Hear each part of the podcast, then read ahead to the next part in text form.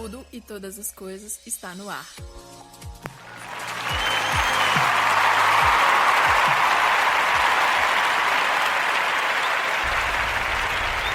E aí galera, tudo bem com vocês? Estamos de volta ao nosso canal Tudo e Todas as Coisas e hoje nós vamos dar continuidade à nossa palavra, nos nossos sete segredos sobre a felicidade. E felizes são os que se posicionam. Por quê? Porque são pessoas livres. No primeiro episódio eu perguntei se você é feliz e a minha resposta para essa mesma pergunta é: sim, eu sou feliz. E você é? Eu sou feliz porque eu sou livre, porque um dia eu tomei uma decisão que mudou a minha história. Aos 21 anos, o banco liberou uma poupança que minha mãe fez para mim e para o meu irmão, e ela sugeriu que nós comprássemos um carro. Ele ainda não tinha carteira, então eu seria oficialmente a motorista. Pensei, aí sim, top, vou ter liberdade. Conseguiria ir para qualquer lugar, em qualquer horário, sair com os amigos sem depender de ninguém. Liberdade total. Vimos vários anúncios, os carros eram muitos, tinha muitas opções, muitas lojas, porém nenhuma cabia em nosso orçamento à vista. Teríamos que parcelar o restante e somente eu trabalhava. Então não seria só o seguro, a gasolina, o IPVA, a manutenção. Eu pagaria também as parcelas e ainda teria a obrigação de ser motorista de alguém. Analisei a situação e percebi que a liberdade estava cheia de condições e obrigações que tiram a liberdade. Então, não ia adiantar nada. Mas lembrando aquela decisão que eu tomei que mudou minha vida? Me ensinou e vejo que tenho que aplicar isso a cada dia é que temos que nos posicionar diante das circunstâncias, dizer sim para o que eu quero e não para o que eu não quero. O que passar disso é dúvida, e a pior coisa que existe é viver na dúvida. Por quê? Porque é impossível chegar em algum lugar se você não sabe o destino. Sabe o Waze? Ele nunca vai funcionar se você não souber para onde colocar. Então eu conversei com a minha família e falei: não quero comprar o carro. Quero viajar. Pense na discussão. Mas presente é presente e parte do dinheiro era meu. Então eu poderia deixar minha mãe controlar minha, não poderia deixar minha mãe controlar minha vida. Talvez ela pudesse tomar as decisões por mim, mas eu disse não para o que era não. Sabe quando alguém tenta te controlar? É a pior coisa do mundo. E se você deixa que esse controle aconteça? É a pior sensação de todas. Já aconteceu comigo várias vezes e eu pensava, deixa de ser trouxa. Até quando o controle vai ficar nas mãos das pessoas erradas? Por quê? Porque a decisão que eu tomei na minha vida é que o controle seria entregue para Jesus. Eu decidi entregar o controle da minha vida para Jesus. E quando ele fala não, é não. E quando ele diz sim, é sim.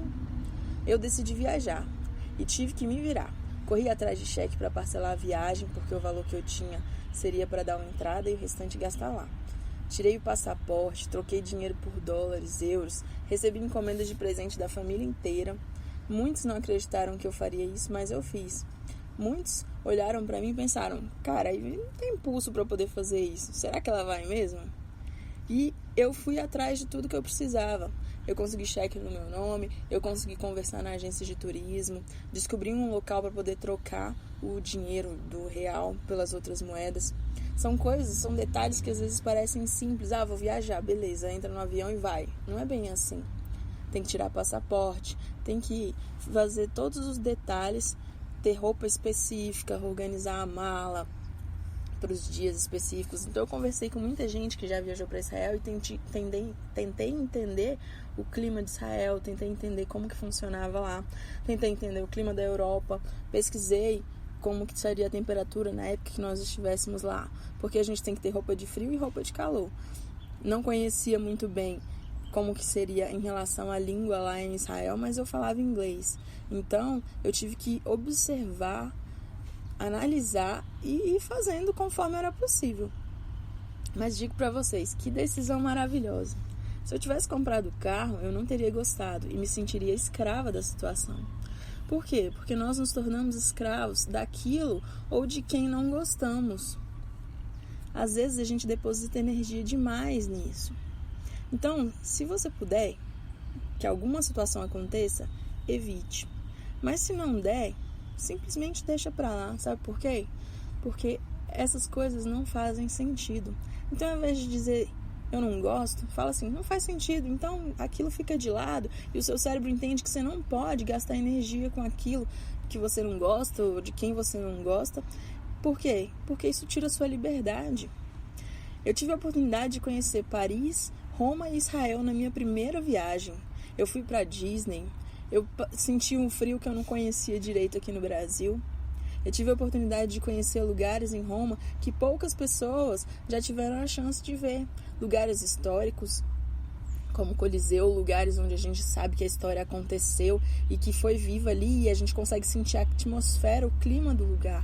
Eu tive a oportunidade de conhecer não só Tel Aviv, não só Jerusalém, mas várias cidades de Israel.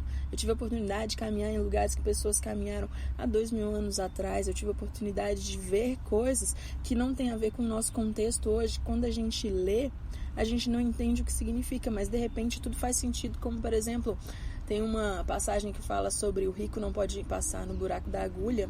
A gente pensa numa agulha de costura, uma linha bem fininha e uma agulha bem pequenininha de metal e na verdade não tem nada a ver com isso. Se trata de uma passagem que tem lá na cidade velha e que é pequena, mas é possível acontecer. Então um camelo sim pode passar pelo buraco da agulha. Dá trabalho, não é fácil, mas acontece. Então eu treinei o meu inglês. Eu fui com pessoas que algumas eu conhecia mais de perto, outras mais de longe. Eu fiz novos amigos. Eu conheci pessoas de outros lugares. Eu saí do meu país pela primeira vez e a minha mente abriu para um mundo novo, que antes só tinha um formato 3D, 2D. Sabe quando você vê tudo pela tela? O mundo para mim era formato 2D. De repente eu descobri que é mais que 2D, mais que 3D que eu posso tocar, que eu posso sentir o cheiro, que eu posso ir, que eu posso ver ao vivo, que eu posso tirar uma foto. Eu me posicionei e eu experimentei mais da liberdade.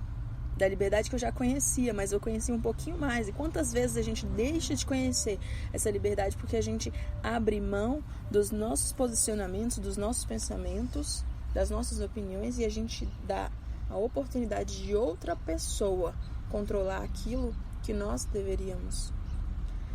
Se você quer ser feliz, se posicione. Diga sim para o que é sim e não para o que é não. Valorize a sua liberdade. Porque se você não fizer isso por você, ninguém mais vai fazer. Então, essa semana, pense a respeito disso. A minha liberdade, a minha vida, o controle de tudo está nas mãos de quem? Quantas pessoas têm tentado tirar isso de mim? Até quando eu vou ser trouxa e vou deixar isso acontecer? Porque ninguém, se você fizer, não vai fazer por você. Sabe, quando a pessoa chegar em você e falar assim: ah, mas isso, mas aquilo, não sei o quê, olha para ela e fala assim: cara, toma conta da sua vida porque tô eu cuidando aqui da minha. Tá? Às vezes parece duro falar dessa maneira, mas tem pessoas que só se você for bem claro falando dessa maneira que ela vai entender. Então não perca tempo.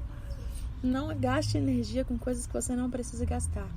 Cuide da sua liberdade, porque ser feliz é viver livre. É, isso, pessoal. Pessoas são importantes, mas para amar os outros você tem que amar a si mesmo. No próximo episódio, nós descobriremos o terceiro segredo da felicidade. Falou, galera!